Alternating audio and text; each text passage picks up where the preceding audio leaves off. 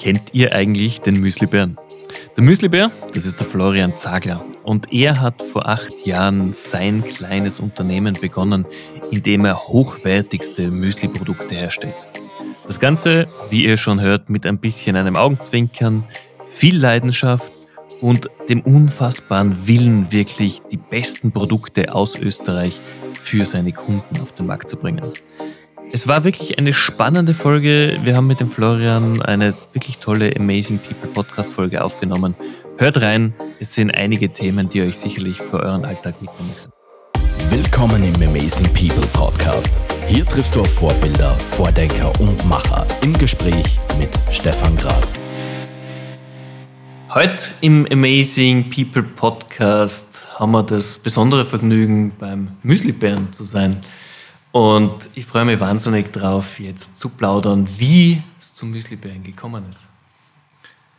Vielen Dank, Stefan, dass ihr heute bei mir seid. Freut mich sehr, dass ich die Ehre habe mit euch und dass ich euch auch begrüßen darf in meiner Müslibär-Höhle sozusagen. Ähm, ja, Florian Zagler ist der Müslibär in Wahrheit. Der Florian Zagler und der Müslibär sind 38 Jahre jung.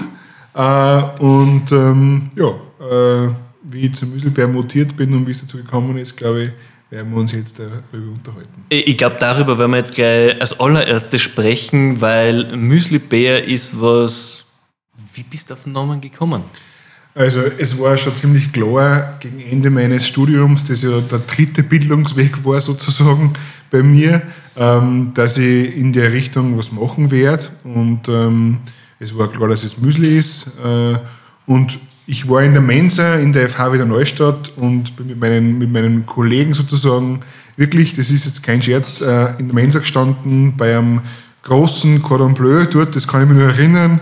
Und ähm, wir haben diskutiert über mögliche Namen und äh, ja, durch meine Statur sozusagen 1,93 groß, ein bisschen über, über 70 Kilo habe ich auch ähm, war das dann relativ schnell klar, dass es nicht ähm, der Müsli-Print und nicht der Müsli-Baron äh, und nicht die, ähm, das Müsli-Leichtgewicht, sondern der Müsli-Bär wird. Mhm. Und damit bin ich dann natürlich äh, zu meinen, äh, ja, äh, zu meinen äh, Kollegenkreis, zu meinem Team gegangen und habe gesagt, wir machen das und die waren alle schwer begeistert und äh, es hat sich ähm, natürlich, weiß man einfach nicht klar, ob es aufgeht, aber der sehr emotionale Name sozusagen bleibt im Gedächtnis und das gefällt mir recht und ich kann mich damit sehr ja, identifizieren, würde ich sagen.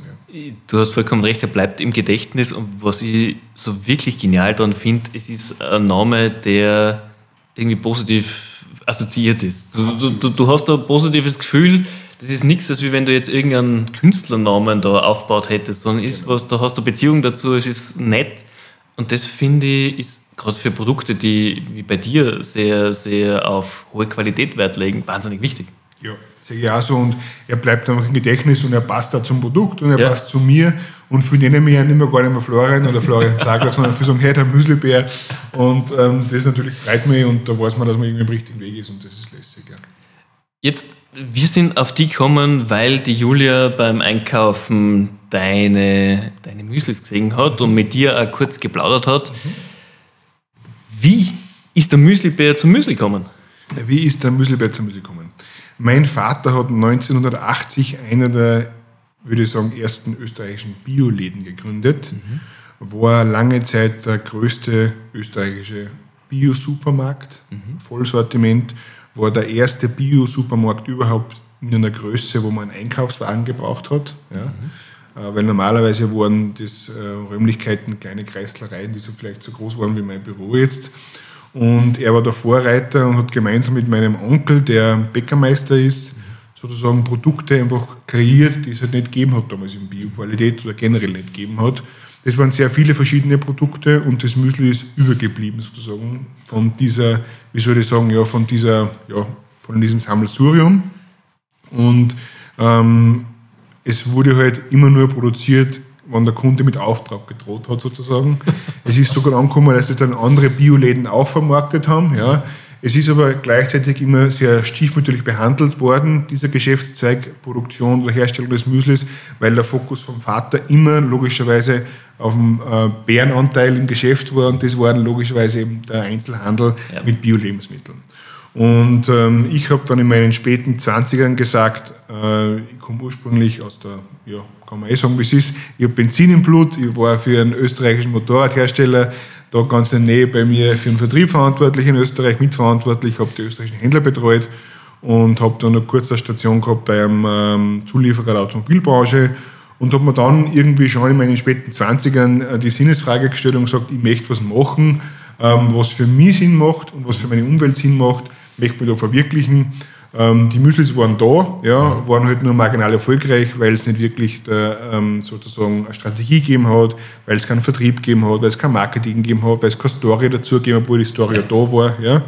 Und um diese Dinge habe ich mir dann angenommen, habe ähm, den Geschäftszweig Müsli wirklich meinem Vater gegen Bargeld abgekauft. Ja weil gemeinsam sozusagen ähm, ist es nicht gegangen, ja, also gemeinsam zu, zu arbeiten, weil man halt, äh, ja, sage ich mal, Generationenkonflikt und andere Meinung und mhm. eher weniger investieren und weniger draufdrucken, mehr investieren, mehr draufdrucken. Mhm äh, etc. Und wir können heute gut miteinander, wir verstehen uns gut, wir sind, haben eine äh, einigermaßen intakte Vater-Sohn-Beziehung, würde ich so sagen. Und ähm, das ist halt möglich, wenn wir zwei getrennte Betriebe haben. Das heißt, sein Betrieb gibt es noch immer. Er steht im 72. Lebensjahr noch immer in seinem Bioladen. Wahnsinn. Und ähm, ja, und meine Biomüsselmann, da gibt es auch, es sind zwei Betriebe. Und ähm, nun darf ich eben die Zagler Bio GmbH alias Zagler Müsselbär im achten Jahr führen und so ist der Müsselbär in kurzen Worten zum Müsli gekommen. Ich bin mehr oder weniger mit dem Müsli-Löffel so aufgewachsen, aber es war nie mein, mein berufliches Umfeld, das habe ich halt dann zum beruflichen Umfeld gemacht sozusagen. Mhm. Aber ich komme ganz, also ich komme bei BWL studiert mit Schwerpunkt Wirtschaftspsychologie, das heißt ich komme ganz, also wirklich aus der, ja, aus der Betriebswirtschaftslehre außer sozusagen und bin kein Lebensmitteltechniker, was mir eigentlich sehr zugute kommt, weil ich in der Produktentwicklung zum Beispiel einen komplett konträren Ansatz habe zu Lebensmitteltechnikern. Für mich muss das gut schmecken, mhm. für mich muss die Zutatenliste kurz sein, mhm. äh, für mich müssen, müssen das lässige Premium-Rohstoffe sein und nicht irgendein, nicht irgendein Ding, das dann ähm, ja, dementsprechende E-Nummern und sonst was enthaltet.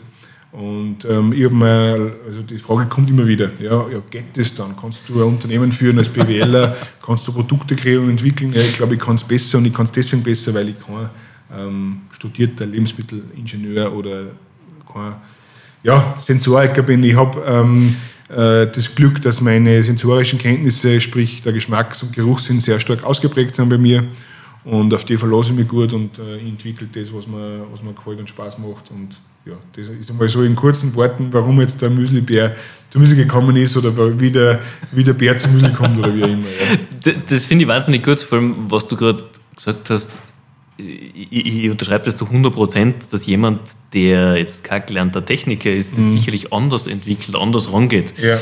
Jetzt ist für mich als jemand, der mit der Lebensmittelbranche sehr wenig zu tun hat, mhm. außer dass ich gerne einkaufen gehe und mhm. gerne gut esse, mhm. Ist es nicht trotzdem schwierig, wenn du sagst, diese Herstellung gemäß Biozertifizierung mit den ganzen Inhaltsstoffen zu machen? Wie, wie war das ganz am Anfang? Ist es trotzdem leicht von der Hand gegangen, weil ja. ihr schon die Erfahrung hattet? Weil ich eben im Bioladen aufgewachsen bin, sozusagen, okay. und weil Bio für uns zu Hause oder für mich generell Bio immer der Mindeststandard an Lebensmitteln war mhm. und ich ja schon sozusagen, also ich würde jetzt einmal sagen, mein Vater ist nicht so derjenige, der jetzt irgendwie gern Struktur hat und so. Jetzt habe ich ihn unterstützen dürfen bei der Biokontrolle zum Beispiel, auch in seinem Unternehmen. Okay. Und dementsprechend war das für mich absolut kein Neuland. Ja. Also ähm, meine Mutter, Gott hab sie selig, war Bilanzbuchhalterin. Das heißt, ich habe da sehr viel mitgekriegt, ähm, was Unternehmensführung betrifft. Ich habe sehr viel mitgekriegt, was was eben diese ganzen Biozertifizierungen etc. betrifft. Ich bin mit dem sozusagen wirklich mit der Muttermilch, ich habe nicht nur das Müsli mit der Muttermilch aufgenommen, sondern ich habe wirklich auch sozusagen die ganze echte, wirklich äh, Bio-Welt aufgenommen. Ja. Und ich habe das Glück gehabt, weil da gibt es ja diese, sage ich mal, ich nenne es jetzt einmal so ein bisschen Ökos. Ja. Meine Eltern waren immer Bio, aber nicht Ökos. Ja, da ist ein Unterschied mhm. für mich. Mhm. Ja. Das heißt, ihnen war die Ernährung wichtig, ihnen war die Qualität wichtig, aber trotzdem war ihnen auch wichtig, ähm, dass man einfach das auf ordentliche Füße stellt. Ja. Okay. Und mein Vater sozusagen ist äh, echter Pionier ja, im, im Biobereich. Mein Vater, sage ich mal, war immer das Produkt zu wichtig fast und die Kundschaft zu wichtig. Da ist vielleicht das Geschäftliche immer im Hintergrund gestanden. Das steht da heute im Hintergrund bei ihm. Ich versuche, dass sie das die Waage, dass sie das die Waage hält. Ja. Und habe da halt einen Gutteil auf meiner Mutter mitbekommen, äh, wo ich sehr dankbar bin und sehr froh und bin einfach Gott sei Dank wirklich die perfekte Mischung von meinen Eltern sozusagen. Habe mir beide, hab von beide das Beste rausgeholt und ja, genau. Finde ich super. Jetzt, wenn man ein Produkt gerade wie das deinige von null weg aufbaut, also jetzt gerade markenseitig, mhm, mhm, musst du dich um wahnsinnig viel kümmern. Du brauchst ein Logo, du brauchst eine Designsprache mhm. Das ist ja das, wo viele Gründer wesentlich mehr Zeit oft investieren als tatsächlich ins Produkt. Wie war es bei dir? Wie, wie bist du an deinen, deinen Bären gekommen? Wie war es vom Grunddesign? Mhm, wie waren die ersten Schritte? Unterschreibe voll und ganz. Bei mir war es natürlich so, dass die, also wir haben jetzt mittlerweile 20, ähm, 20 verschiedene Produkte. Da am Tisch liegen bereits die nächsten sechs Entwicklungen, die wir auf der Biofach ähm, so mal teilnehmen werden dürfen, ähm, 2023 präsentieren werden. Ja, speziell, da wird viel im veganen Bereich kommen, da wird viel kommen, ähm, was es noch gar nicht gibt im Müslimarkt, so viel okay. kann ich schon sagen. Also richtig lässige Sachen. Äh, mehr sage ich dazu jetzt auch nicht. Aber ähm, um das Thema wieder einzuholen, also ich habe mich natürlich am Anfang sehr stark mit dem beschäftigt, ich würde sagen die ersten Jahre. Ja.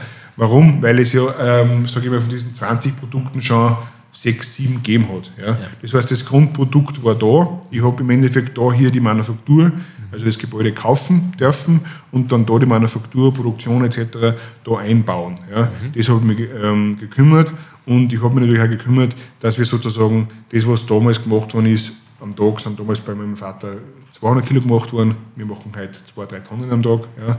Das heißt, ich habe natürlich schauen müssen, okay, wie bleibt die Qualität, wie kann man das in Handarbeit sozusagen skalieren. Mhm. Das war am Anfang ein Schwerpunkt, Parallel aber auch natürlich ganz stark fokussiert und darum unterschreibe ich das 100 Prozent die Markenentstehung, die Marken, also die, die Botschaften, die Claims, das Logo, das Etikett, weil gerade beim Lebensmittel, also wir haben sehr hochwertige Weinetiketten zum Beispiel, ja. mhm. das greift man ja alles an, das kauft man ja alles mit, das isst man eben halt auch mit, da ist sehr viel Emotion im Spiel und jetzt habe ich natürlich da auch ähm, sehr viel in das Storytelling, in die Etiketten gesteckt, also sehr viel Hirnschmalz, wollte da nicht mit irgendjemandem zusammenarbeiten, äh, sondern wollten mit einer Koryphäe zusammenarbeiten, die ich Gott sei Dank gefunden habe, ja, äh, der halt andere Marken in dem Bereich äh, auch schon groß gemacht hat. Ja, und ähm, der Verständnis dafür hat fürs Produkt und für mich und so weiter und so fort. Also wir haben da schon sehr viel Zeit investiert und ich bin von vielen Menschen, inklusive Banken und was ich so als ähm, ja, verurteilt, belächelt worden,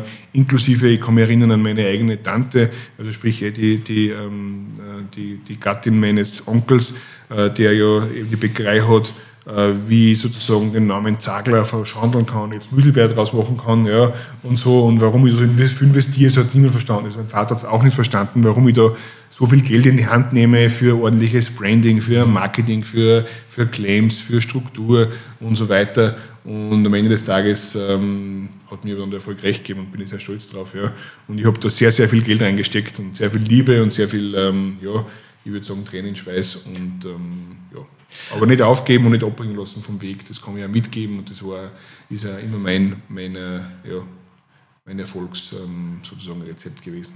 Ich, ich finde, ihr habt es oder du hast es auch wahnsinnig geschafft, weil es ist eine durchgängige Linie drinnen. Es ist, es schaut anders aus als alles, was sonst im, mhm. im Supermarkt steht. Mhm. Es ist eine Wiedererkennung und vor allem es ist eine sympathische Wiedererkennung. Mhm, Dankeschön. Freut mich sehr zu hören. Weil äh, man kennt es von vielen, die halt das durchdesignen, das darf nur weiß sein und nur ganz Ding. Aber es ist sympathisch, es ist nett. Ja, und danke, die Namen, ja. wie kommst du auf die Namen? Hui, die Namen. Naja. Ähm, Weil, was ich da vor mir sehe, ist das Fred und Wilma Müsli mhm, zum Beispiel. Mhm, mhm. Wie kommt man drauf? Wie kommt man drauf? Fred und Wilma ist um, unser, wenn nicht das erste vegan gebackene ähm, Steinzeit- und Paleo-Produkt das heißt, äh, vegan gebacken, zuckerfrei, getreidefrei etc. Also dieses Müsli spielt sozusagen, es ist die eilige Wollmilchsau am Müslimarkt. Ja. Wenn ich das so sagen darf, ist es wirklich 35% weniger Kohlenhydrate, ja, ähm, eben kein Zucker, kein Fett zugesetzt, nur mit Agave gebacken etc. Und Kokos ist drinnen, ja, mhm. und ist ein bisschen Paleo angehaucht und Paleo wiederum kommt aus der Steinzeit. Und dann natürlich sucht man Assoziation, wie man zu der Steinzeit kommt und dann ja. kommt man zu den Feuersteins und dann heißt das Produkt dann plötzlich Fred und Wilma. Ja. Ähm, beim Grunge Love ist es so, dass habe ich das Produkt entwickelt für, für ein befreundetes, damals befreundetes Ehepaar und habe es nach dem amerikanischen Prinzip auf der Hochzeit versteigert und dementsprechend äh, einer die Hochzeitsreise mitfinanziert. Und warum Crunchy Love? Weil es im Endeffekt ähm, das Eis heiße Liebe widerspiegelt. Das heißt, das ist mit echter Bourbonvanille, mit Himbeeren, auf Haferbasis. Und was liegt dann näher, dass man sagt, das ist nicht kein heiße Liebemüsli, sondern ein Crunchy Love. Zum Beispiel. Ja. Okay. Oder ähm, als drittes Produkt fällt mir jetzt noch kurz ein, das Heidibär. Ja. Heidibär ist eine Hommage an meine Mutter. Ähm, das heißt, die hat gerne Heidelbeeren äh, gegessen Heidelbeerbecher gern gegessen und ich habe dann dementsprechend einen Heidelbeerbecher sozusagen als Müsli kreiert mit Heidelbeeren, mit Vanille und mit auf Dinkelbasis, das hat sie auch immer gern gehabt und so ist dann das Heidelbeer entstanden. Ja. Und wie entsteht ein, ein, ein wilde Hilde Honigmüsli? Ähm, das ist auf Dinkelbasis, ja, und ähm, Dinkel hat die Hildegard von Bingen sehr gemacht, ja, und ich habe halt dann daraus gemacht eine wilde Hilde und ähm, ja, emotionalisiert, kommt gut an und ist immer nicht nur Müsli, sondern ja, isst man ja auch mit und macht ja auch Spaß beim Essen dann quasi, wenn man eine wilde Hilde isst oder Absolut. Schlaf isst. Ganz ja. ja. Also das heißt, du gehst wirklich einfach von deinen Erfahrungen von befreundeten Leuten aus, um an das ranzugehen. Ganz Kommt, bodenständig genau, eigentlich. Ganz bodenständig, meistens beim Spazierengehen oder beim Radlfahren mit dem Hund, wie immer. Äh, also da habe ich meine kreativen Phasen. Ja. Also ich, ich, ich führe es dann zwar da am Schreibtisch auf, aus, ja, und ich, ich sitze dann oft länger, aber die Grundideen entstehen oft mit Freunden, entstehen beim guten Abendessen, entstehen beim lässigen Frühstück oder beim Spazierengehen oder beim Motorradfahren oder was auch ja. immer. Ja. ja. Ähm, da kommen die ersten Gedanken, dann schreibst du kurz und am Handy auf und dann prüfst du das für dich, okay, macht das Sinn, wie weit kann es gehen, was macht Sinn, redest mit wem drüber, äh, der da wichtig ist und dann, ja, genau. Von, von wo ich kein Freund bin, das merke ich immer wieder, dass man zu sehr den Markt noch was fragt. Ja. Weil ähm, der Markt weiß es nicht. Ja. Das ist, ja. Die, genau. Es gibt da irgendwo einmal den, den Ausspruch, wenn der Henry Ford gefragt hat, was wollen seine Kunden, eine schnellere Kutsche, kein Auto. Ja, also, ganz genau. Ja, also das ist äh, absolut in diese Kerbe geht weil, weil äh, der Markt kann es nicht wissen, woher soll das nicht wissen. Das ist mir nicht despektierlich, sondern das, ja, darum bin ich kein, kein Fan von ähm, Meinungsumfragen und Marktforschungsgeschichten. Ähm, du musst äh, das machen, was du glaubst und darauf vertrauen und dann den Weg gehen und, und, und schauen, wer mitgeht und, und, mhm. und wo einer ist, sind viele und ja. Absolut. Jetzt hast du ja begonnen, natürlich deine, deine Marke aufzubauen und für viele, die im Lebensmittelbereich starten, ist natürlich der Handel der erste Anlaufpunkt. Mhm. äh, mit, mit positiven wie negativen Seiten. Und ich frage einfach mal, wenn es nicht erzählen magst, ich sage, ja, okay, ja, wie, wie, waren so die ersten Gespräche mit, ähm, was, mit einem Spar, mit einem Rewe von, wir würden gern gelistet sein bei euch? Waren die mit offenen Armen und haben gesagt, ja, passt? Oder? Also grundsätzlich habe ich immer das, das Glück gehabt, ähm, wirklich das Glück gehabt, dass diejenigen zu mir gekommen sind. Also ich habe bis jetzt nicht irgendwo bettelt oder an der Tür klopfen müssen und fragen, bitte, bitte, bitte, bitte, bitte, sondern meistens ist der Druck von einem anderen gekommen, vom Kunden gekommen, von der Konkurrenz mhm. vom Mitbewerb gekommen, ähm, sind wir vorgeschlagen worden von, ja, von Genussland Oberösterreich zum Beispiel oder wie auch immer, ja, wo man mal früher im, Regal, im Regionalregal waren und dann ist man ist gesehen worden, okay, hey, boah, ähm, da tut sich ordentlich was, warum mhm. liest man denn nicht national zum Beispiel? Natürlich habe ich das Glück auch gehabt, ähm, durch die Geschichte und Bekanntheit meines Vaters in der Biobranche, wo er ja auch er schon im Großhandel und bei den Handelsketten etc. drinnen war, da gelistet zu, ähm, gewesen zu sein. Ja, das heißt, ich habe mir eigentlich anfangs um das keine Gedanken gemacht, ja, okay. weil eine gewisse Grundstruktur habe ich natürlich mitgekauft mit, mit, dem, Unter mit dem Unternehmenszweig vom Vater.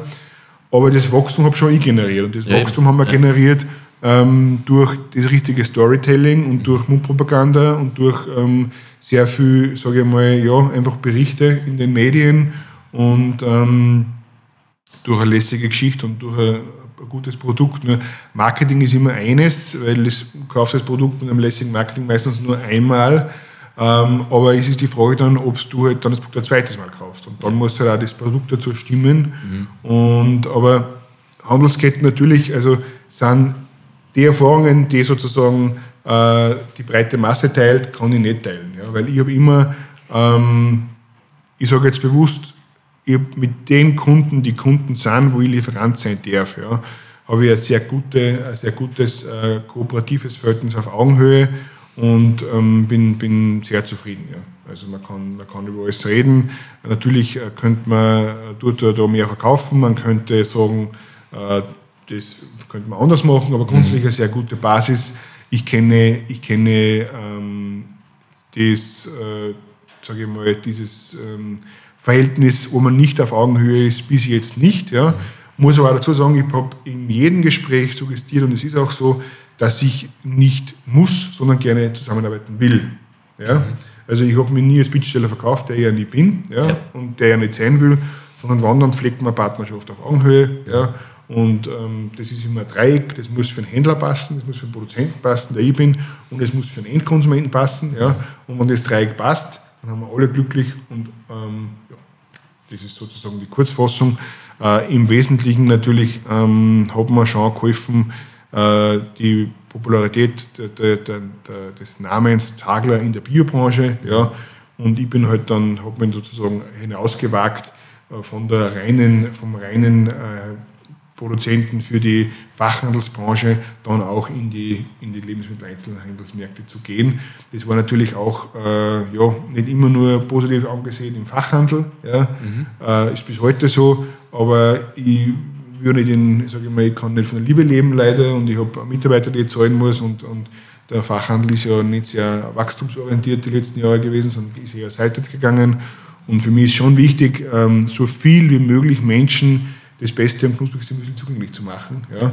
Und wenn ich halt sage, wir sind ungefähr, wir machen drei Tonnen täglich, das heißt 6.000 Packungen täglich.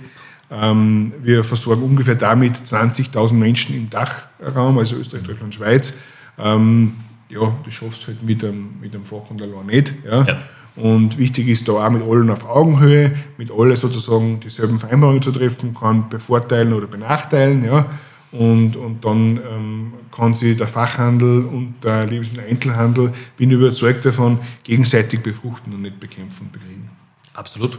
Also wir haben am, am Vormittag eine Podcast-Aufnahme gehabt mhm. und da ist genau darum gegangen, einfach miteinander, nicht gegeneinander. Genau. Weg mit dem Ego und zu schauen, ja, was, was mache ich für einen Kunden, ja, genau. habe ich ein gutes Produkt, schaffe ich ein gutes Paket. Ich glaube, das macht am meisten Am Ende geht es am Ende des Tages um das Produkt, um das Marketing dahinter und dann ja. müssen das Dreieck Produzent, Händler und ähm, Produzent, Händler und, äh, ja, ähm, und Kunde stimmen. Ja. Genau.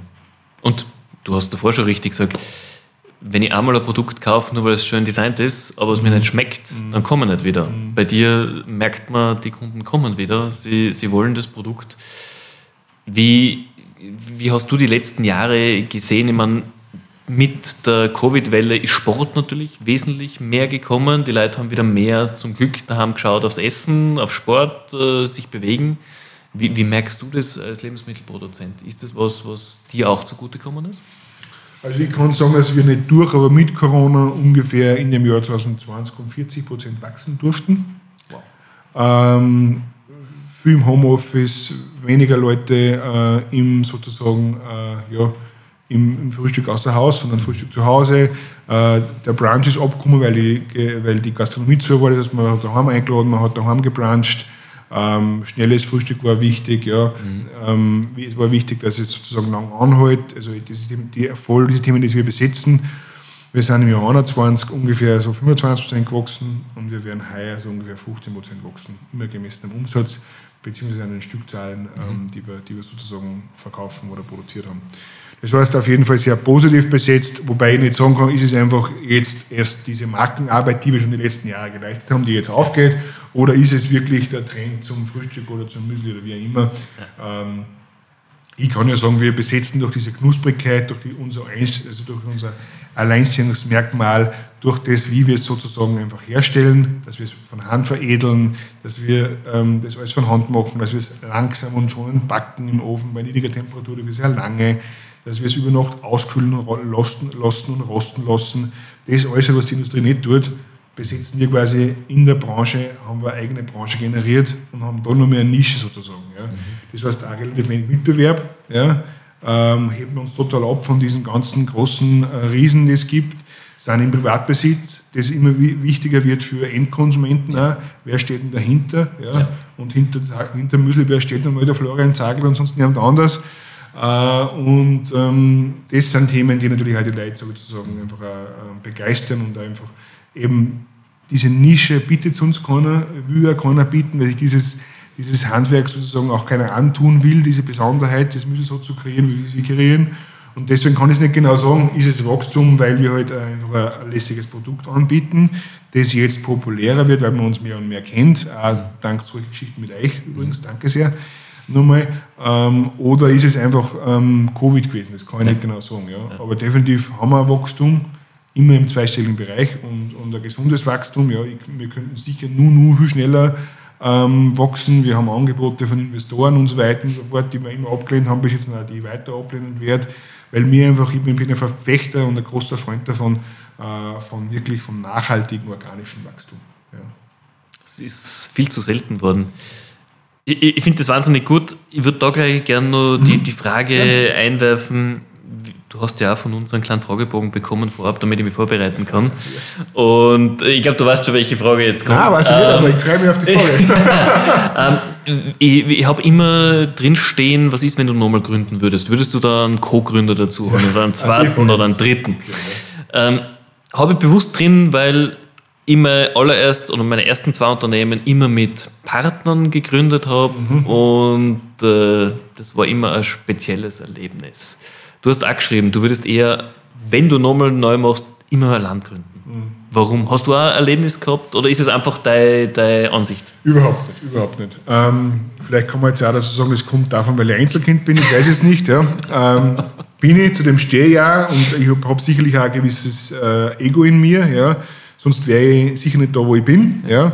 Aber ich denke, da könnte man vorstellen ähm, und weiß es auch von befreundeten Unternehmen, weil natürlich habe ich einige Freunde oder Bekannte und enge Freunde, die, die sozusagen Unternehmer sind. Und ich könnte mir vorstellen, dass sich da eben dann immer einer benachteiligt fühlt. Ja. Einer hat mehr Urlaub, einer verdient mehr, einer fährt, äh, keine Ahnung, ein Auto, das 10 PS mehr hat, oder ich weiß es nicht was, ja. oder kriegt 5 Cent mehr, ich, ich weiß nicht. Ja das sind Dinge, glaube ich, da fühlt sich immer einer benachteiligt. Mhm. Und, und, einer sozusagen muss halt immer der Kopf sein. Es gibt nicht, also es kann nur viele, viele Köche verderben den Brei. Ja? ja. Und ähm, hingegen, wenn es jetzt dazu wenn es ein, ein Gründerteam gibt, ja, wo man sagt, man ist zu fünf, zu sechs, was weiß ich was, das ist wieder was anderes. Aber mhm. zu zweit, glaube ich, ist es immer sehr schwierig, außer du bist Mann und Frau ja, und du hast eine ganz klare sozusagen Aufgabenteilung. Ja. ja. Aber mit einem Co-Gründer ähm, stelle mir jedes sehr schwierig vor und birgt nur für Konfliktpotenzial. Da bin ich lieber ein Freund davon, dass ich sage, wenn es Dinge gibt, die ich jetzt nicht so gut kann, mhm. ja, die muss man halt dann zukaufen. Ja. ja über Dienstleister. Ja. Gibt es ja, ja, über Freelancer, Dienstleister, was auch immer. Aber ich bin kein Freund von, von, äh, von Zweier-, Dreier-Teams, weil es halt ja, schwierig ist. Und es ist ja auch so. Es gibt keinen Klon von einem Menschen, das heißt, einer zieht immer automatisch mehr. Ja? Wenn es dem anderen wurscht ist oder wenn es dir selber wurscht ist, dass du mehr ziehst und der andere eigentlich nichts hackelt, ja, um es so vulgär sozusagen und so auch despektierlich zu sagen, dann ist es okay. Aber ich kann mir das nicht vorstellen, weil ich will halt wie in einer Partnerschaft gleichberechtigt sein oder zumindest einfach auch was spüren, ja, dass ein Bemühen da ist, dass eine Verbindung da ist.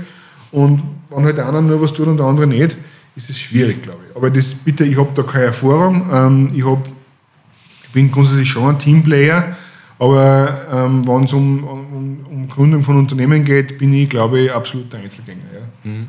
ja also, ich, ich kann es unterschreiben und ich gebe dir da zu 100% recht. Ich habe halt meine Erfahrungen gemacht. Ja. Ich weiß, als Familienunternehmen jetzt funktioniert es, aber mhm. davor mit Co-Gründer. Also, ist anders. Ich, ich, denke halt, ich denke halt, es kommt darauf an, was man macht. Ja? Wenn man ja. jetzt was Neues gründet, dann sicher. Wenn man jetzt, ich sage jetzt einmal, wenn fünf Spätzle Immobilie verkaufen und vermieten, ja, ist was anderes wahrscheinlich, sicherlich auch Konfliktpotenzial. Oder wenn fünf Spätzle irgendwas machen, ich sage einmal, und, und ja, okay, aber wenn du eine Idee hast und dann ähm, aufgrund eines Know-how-Mangels einen Co-Gründer ins Boot holst, dann glaube ich, ist es halt nicht optimal. Das ist ja. aber meine persönliche Meinung. Ich habe damit keine Erfahrung, aber ich sehe es halt von, ja, von außen. Und, und es ist aber auf mich, auf meine Person zugeschnitzt oder so. Passt. Ja, Nein, ich wollte einfach interessieren oder ja. wollte wissen, was, was da dahinter steckt. Mhm. mhm. Weil du auch gerade gemeint hast, wenn du Know-how, Fähigkeiten brauchst, dann kaufst du sie natürlich zu. Mhm. Wie, wie bleibst du selber für dich up to date, was gerade spannend ist, wo du sagst, vielleicht muss ich mich selber einlesen oder ich habe die Zeit nicht, ich nehme wenn, der schon gut drin ist? Es kommt da, was es ist. Also grundsätzlich bin ich eher der konservativere Typ generell. Ja. Äh, bin jetzt bei, bei gewissen Dingen sicherlich auch kein First Mover. Ja. Mhm. Äh, war nicht der Erste, der iPhone gehabt hat, war nicht der Erste, der einen Tesla gefahren hat, hoffe ich bis heute nicht. Ja. Ähm, das heißt, also iPhone schon, Tesla nicht. Ähm, aber ich bin da, ich schaue mir da sehr viel an, beobachte da sehr viel äh, und, und ähm, habe da Leute in meinem Inner Circle sozusagen, mhm. äh, privater Natur, wo man sozusagen ein bisschen auf den Geschmack dann kommt, ja. Äh, und Ressourcen kaufen wir einfach zu im Bereich, wo ich jetzt nicht fit bin, ja, oder wo ich nicht, ich bin ein gelernter, im ersten Beruf ein gelernter Einzelhandelskaufmann, das heißt, ich kenne den Einzelhandel sehr gut, ja, traue mal zu sagen, aber ich bin jetzt keiner, der im Online-Bereich äh, vorher fest im Sattel sitzt. Ja, mhm. Immer besser, lerne da täglich dazu. Aber da kauft man, da kaufe ich zum Beispiel Ressourcen zu. Ja. ja das ist ein klassisches Beispiel. Wobei ich jetzt keine ähm, strategische Beratung brauche, äh, wie ich mich im Handel positioniere, weil das kann ich selber gut, glaube ich. Ja. Und, und ja, Themen, ähm, genau. Was ist so momentan ein Thema, das du gerade als Trend für dich siehst, was, wo du sagst, ah, das würde ich im nächsten Jahr gerne ein bisschen vertiefend mir anschauen? Oder gibt es eins, wo du ähm, sagst? Du meinst jetzt äh, Trend in meinem Produktbereich oder Trend im Unternehmen? Ganz egal, beides. Bereich? beides. Ähm, also bei mir ist es sicherlich, sage ich mal, äh, so, so, so, ja, so verrückt das klingt, für viele ist Honig ein Dorn im Auge. Wir süßen aber mit Honig. Ja. Mhm. Das heißt, wir werden da schauen, dass wir halt ähm, vegane Alternativen anbieten, mhm. die wir ja zum Teil auch bei Frieda Wildmann schon haben, also mit Agave gesüßt. Da wird sicher mehr kommen in dem Bereich. Das heißt, ich bin aber auch da ein Freund von Dinge zu beobachten und nicht sofort auf jeden, ähm, auf jeden Zug aufzuspringen, mhm. weil sonst mache ich ähm, heuer ein Goji-Bär-Müsli und nächstes Jahr mache ich dann ähm, Matcha-Tee-Müsli und übernächstes Jahr mache ich dann weiß ich nicht was. Also mir ist es wichtig, dass es selber schmeckt und, und ich bin nicht, ähm, die Frage war, glaube ich, welche Trends das ich mir anschaue. Ich bin nicht ein Freund von, von, von, äh, von, also von Modeerscheinungen gar nicht. Ja. Und, und Trends schaue ich mir nur dann an, wenn es für mich persönlich Sinn machen. Ja. Okay. Äh, genau, und, und, und für mich passen sozusagen. Ja. Also ich bin, ich bin kein, kein, da bin ich mir selber sehr dankbar, weil ich da ein bisschen vielleicht auch, kann sagen, zu konservativ bin, aber ich beobachte es sehr stark und dann denke ich mir, okay, wann das Sinn macht, und wenn das in meine geistige Haltung passt und auch in die Unternehmenskultur passt und in die Produkt- und Marketingkultur passt, dann sitzt ihr Pferd drauf sozusagen. Jetzt muss ich aber natürlich fragen, warum ist der Honig ein Ton im Auge? Weil er nicht vegan ist und weil, ähm, weil die armen Tiere, die Bienen sozusagen ähm, ja, Arbeit leisten, dass sie Honig produzieren. Mhm. Bitte, das ist nicht meine Meinung, das ist auch keine Einzelmeinung, aber ähm, vegan ist, ist ein Trend, wo man nicht mehr vorbeischauen kann. Ja. ja. ja. Ähm, und was für sehr viele Leute wichtig ist, äh, unabhängig davon muss es natürlich also meinem Gedanken immer entsprechen, die Grundwerte, es muss Premium sein, es mhm. muss einfach einzigartig und außerordentlich gut schmecken. Mhm. Ja. Das ist mir das Wichtigste, der Genuss, diesen Zwerg am Gaumen. Und dann erst muss man schauen, okay, wie kriegt man das zusammen. Ja. Weil ich will nicht eine Zutatenliste, die ähm, drei Seiten lang ist. Für mich sind je weniger Zutaten, desto gut und besser. Und wenn sich das vereinbaren lässt, äh, dann ähm, bin ich dabei. Ja.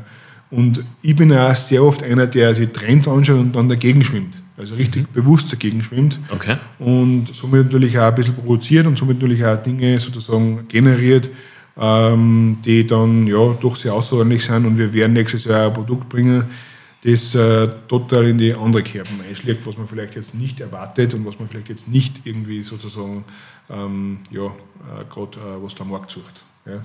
Ganz bewusst nicht, was der Markt sucht, ähm, weil wir auch schon vorher gesprochen haben, der Markt weiß ja nicht immer, was er will. Ja. ja. Ja da bin ich gespannt, was dann kommen wird. Was ist denn bei dir am Frühstückstisch? Ähm, was ist bei mir am Frühstückstisch? Bei mir ist am Frühstückstisch, ähm, der scheidet sich sozusagen, der Unterschied ist darin gehend, ob am Wochenende oder äh, unter der Woche. Unter der Woche habe ich das Glück, dass ich meine Mitarbeiter fangen äh, schon sehr bald an äh, in der Früh, also ist normale Frühschicht, das heißt kurz vor sechs sind die da und mhm. starten. Mhm. Und, und das Produkt darf jetzt sozusagen vom Vortag rasten bei uns über die Nacht. und ich bin der oberste Qualitätsmanager im Haus. Ja. Das heißt, ich habe in der Früh gleich mal, wenn ich ins Büro komme, ich sage mal, ich komme irgendwo zwischen 6 und 8, je nachdem, mhm. äh, wie lange das am Vortag geworden ist. Äh, und habe das Glück, dass ich gleich mal, so quasi bevor das Produkt dann in die Abfüllung geht, das Produkt da freigeben darf. Mhm. Das heißt, es gibt jeden Tag bei mir ein anderes Müsli unter der Woche. Ja. Dann kann es auch noch sein, dass ich Sachen testen, testen darf, die wir gerade entwickeln. Ja. ja. Oder es kann dann noch sein, dass man ähm, irgendwas präsentiert wird von, von ähm, Leuten, ähm, die auch glauben, sie machen Kurzmuslim. Das heißt, das muss man nachher kaufen und mal anschauen. äh, wobei das eher nicht gefrühstückt wird, sondern das wird dann eher nur gekostet, glaube ich. Das trifft es ganz gut. Und am Wochenende, je nachdem, also wenn ich wo eingeladen bin oder wenn ich wieder eingeladen habe, dann gibt es einfach einen großen Brunch. Mhm. Ähm, und wo stundenlange Frühstück wieder alles am Tisch steht, wie gesagt, von, ja, von der Eierspeis bis zum Müsli. Äh, aber in der Regel, sage ich mal, wird fünf bis sechs Tage Müsli gefrühstückt. Aber da halt auch nicht immer das Gleiche, sondern unterschiedlich, weil ich eben die Qualitätskontrolle machen darf. Aber grundsätzlich habe ich schon Favoriten, eh klar. Ja. Magst du verraten, welches natürlich, deins ist? Ja, natürlich. Äh, gut, ähm, Crunchy Love, Liebe zum Löffeln, Schmetterlinge im Bauch, das geht immer. Aber man keine Schmetterlinge im Bauch hat. Und Fred und Wilmer ist einfach ein lästiges äh, Topping-Produkt da und ein sehr leichtes Produkt, wenn man jetzt nicht zu schwer frühstücken will. Okay. Genau. Ja, es ist ich meine, es wäre ja Schande gewesen, wenn du jetzt nicht gesagt hättest, dass es ein Müsli gibt in der Früh. Das hätte ich mir ja fast nicht vorstellen können. Doch, doch, klar. Also Müslibär muss Müsli frühstücken. Absolut. Muss, ähm, will, ja. Genau. Okay. Ganz anderes Thema. Als Kind hat es irgendwie einen, einen Wunschberuf gegeben, der damals bei dir präsent war. Naja, ich wollte schon immer Unternehmer werden. Okay. Ähm, das war sozusagen ein bisschen ein Freiheitsgefühl, ein Freiheitsgedanke und ein Gedanke der Verwirklichung. Ja. Mhm. Aber ich habe noch nicht genau gewusst, was ich will. Und dann habe ich mir meinen Traumberuf eigentlich zum Lehrberuf gemacht. Das war einfach Motorradverkäufer. Mhm. Und ich war ähm, im Jahr 2000 habe ich die Lehre gestartet als Einzelhandelskaufmann mit Schwerpunkt im ja, Kfz und habe dort das Glück gehabt, bei einem sehr erfolgreichsten, wenn nicht den erfolgreichsten Motorhändler in Österreich in die Lehre zu gehen und habe mir da schon eigentlich meinen Traumberuf sozusagen ähm, ja, erfüllen dürfen. Aber wenn ich jetzt so recht mich erinnere äh, an, sage ich jetzt mal, Volksschulalter oder so, Traumberuf, war wahrscheinlich äh, der klassische Landwirt und Bauer, mhm. weil ich einfach gern Traktor gefahren bin und Traktor fahre und was weiß also und halt gern Tiere und so weiter und so fort. Ja. Also wenn ich jetzt zurückdenke, ja. Aber ich wollte immer etwas schaffen, ich wollte was machen, ich wollte was generieren, ich wollte nicht irgendwie ähm, sinnlose Arbeit haben, ich wollte was, ja, was, was machen, was für mich für, Umwelt, für meine Umwelt auch Sinn macht, sozusagen. Mhm. Und ähm, habe dann halt ja, eben einen Lehrberuf erlernt habe dann die Abmatura nachgemacht und habe dann studiert. Bin sicherlich ein Spätzünder sozusagen, ein Spätberufener wahrscheinlich in sehr vielen Dingen. Ähm, habe jetzt auch eben noch keine Familie zum Beispiel, ja, was man normal mit 38 und so hat, habe ich noch alles nicht, weil die, letzte, die letzten Jahre halt äh, einfach Fokus Firma war und auch nach wie vor ist für mich. Es ist meine große Leidenschaft und, und ähm, und ähm, da verwirkliche ich mich halt, ja. Und für mich gibt es auch keinen, keinen Sonntag oder keinen Samstag. Das ist halt, also ich bin auch gerne mal am Wochenende da, weil ich mehr Ruhe habe und weil ich mich da fokussieren kann. Und das kann auch vielleicht der andere nicht verstehen, aber ich gehe halt in der Sache auf. Ja, ja man merkt es dann. Also wenn ja. du über die Firma sprichst, über das, wie du arbeitest. Ähm, du bist halt wirklich der echte Unternehmer, der dafür lebt, der Freude hat damit mhm. und die Stunden nicht zählt. Nein, also du weil, kannst die Stunden nicht zählen, ja. Und, und ähm, genau, ja. Okay. Wenn du jetzt mit einem Spätzl oder einem Bekannten zusammensitzen würdest, der auch die Idee hat, dass er gründen möchte, mhm. was würdest du ihm für einen Rat geben? Für was, Entschuldigung? Für, für Gründen, wenn der jetzt ein Unternehmen gründen möchte, mhm. was würdest du ihm für einen Rat geben? Also für einen Rat, also ich würde ihm ähm, also nicht aufgeben, ja. Mut, Mut, Mut und nicht aufgeben und ähm, daran glauben, ja, an sich selber glauben und nur zu gründen und wirklich die volle nicht, wenn du glaubst, nein, ich bin mehr zufrieden im Job und ich möchte vielleicht gerne gründen und ich habe aber gerade die Besten sind die, ich möchte mich gerne selbstständig machen und ich möchte kein Unternehmen gründen, aber ich weiß nicht mit was. Ja. Das sind die Besten, dann sage ich, lass einfach bitte und warte, bis du eine Idee hast. Ja. Und warte, bis du eine Idee hast, die für die, für die es wirklich brennst und für die wirklich Feier da ist. Ähm, und wenn eine Idee da ist und wenn ich wenn sozusagen motiviere, wenn ich sage, okay, dann schaue ich, dass ich motiviere dahingehend, dass er Mut sagt. Ja, und dass er aber eben dann eine aufgibt und sich von seinem Weg nicht abbringen lässt. Das ist einmal die erste Seite. Und von der betriebswirtschaftlichen Seite ist, dass er die Produkte gut kalkuliert, ähm, dass er nicht zu so günstig äh, sozusagen verkauft, aber auch einfach eine ja, ordentliche Qualität einkauft mhm. zu einem vernünftigen Preis. Muss natürlich alles den Marktpreiskonformitätsbestimmungen ähm, sozusagen logischerweise entsprechen. Und das Wichtigste ist noch hinsichtlich, sage ich mal, Abgaben unseres lieben ähm, Gesetzgebers, dass man immer von dem, was man einnimmt, 50 Prozent auf die Seiten tut. Äh, weil viele, glaube ich, Strats deswegen, um auf individuelle Strats deswegen, weil sie halt einfach das verprassen, was sie halt einnehmen. Und von dem, was ich mir rausnehme aus der Firma, das habe ich, also ich habe mir lange nichts rausgenommen. Mhm. Ja. Und wenn ich mir was rausnehme oder wenn ich sozusagen mittlerweile, also die Gewinne bleiben sowieso im Unternehmen bei mir und, und werden dafür verwendet für Wachstum, ja, eben organisches Wachstum, aber das Gehalt, das man monatlich oder den Bezug, den man generell monatlich nimmt als Geschäftsführer, da gehen 50 Prozent immer weg davon ja, und werden sozusagen als Steuerrücklage gebildet. Ja. Und somit gibt es nie ein Problem. Am Ende des Jahres gibt es keine Tränen, gibt es keine Schwitzen, gibt es keine Anrufe bei der Bank, hey, ich brauche halt gleich irgendwie Geld, weil ich eine Finanzamtszahlung habe oder so. Das sind ja die betriebswirtschaftlichen ähm, sozusagen ja, Ratschläge, die, die ich geben kann, fernab von den mentalen Ratschlägen. Ja. Ich finde es das gut, dass du das sagst, weil viel zu oft, gerade in den letzten Jahren, ist einfach Umsatz mit Deckungsbeitrag verwechselt worden. Vielleicht auch bewusst.